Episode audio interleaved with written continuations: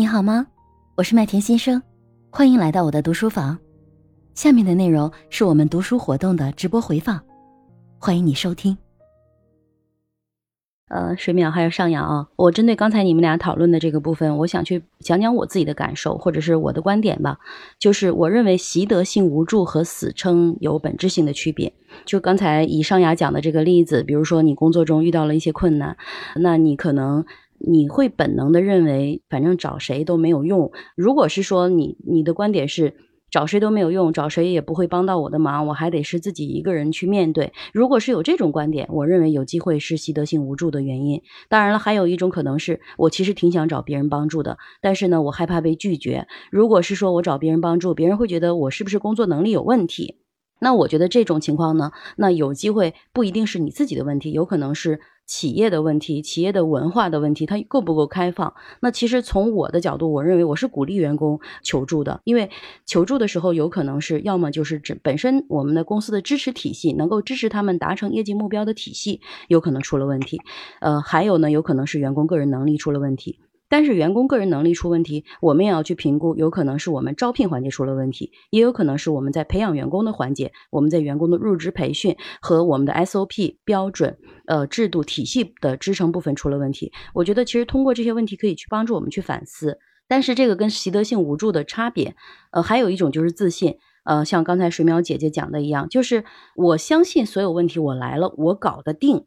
表面的结果是这三个。思想背后的结果都是我自己搞定这件事情，我没有去求助。但是背后的底层的逻辑是不一样的。一种是觉得我求助了也没有用，第二种是不敢去求助，因为害怕被拒绝，害怕被伤害，害怕别人质疑你的能力。第三种是我相信我搞得定一切。那这是一种内在的信念，或者是说像刚才上雅讲的一样，是一种内在的安全感，或者是说。我相信我捅了天大的娄子，哪怕我没做好，这个结果我也能承受。我觉得这个其实是基于安全感的。那我其实也反思我自己啊，就是我在之前的，不管是在 Coffee Time 里，还是说在我自己的圆桌会议里，还是读书会，我可能都有去讲过。身边的朋友觉得我是这个大胆 大侠，什么事情都敢去做。我自己也觉得我是一个特别爱冒险的人。但是其实这些爱冒险背后，我觉得就是我有足够的安全感。包括我之前有跟大家分享，我说我在国外，然后我都敢闯到别人家里去啊。当然，其实特别没礼貌，但是真的很好奇。然后过后，这个被我先生和我儿子两个人去教育啊，说这样做不对。但是当时我就特别想去进去，然后而且我觉得也带给了我们很好的一个旅途的体验。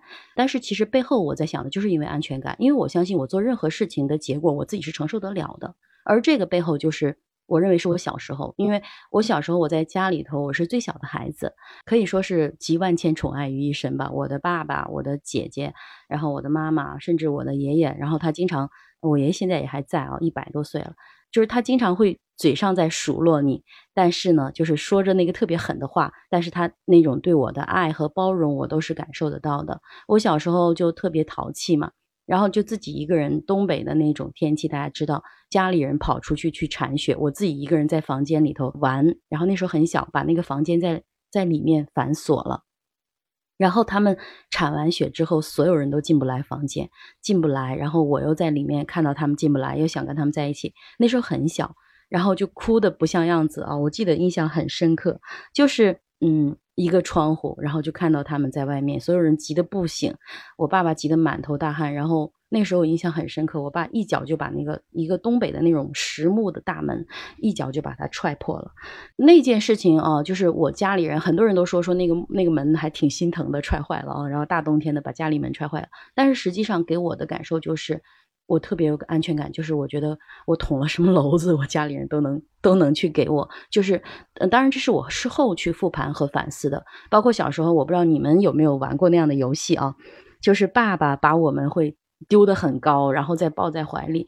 我小时候特别喜欢玩那个游戏，我姐姐她就害怕，就是一丢她，她就害怕，然后就就躲得远远的。但是我一定是那个伸手要抱抱，然后要把我举高高，然后扔得好高好高的那种。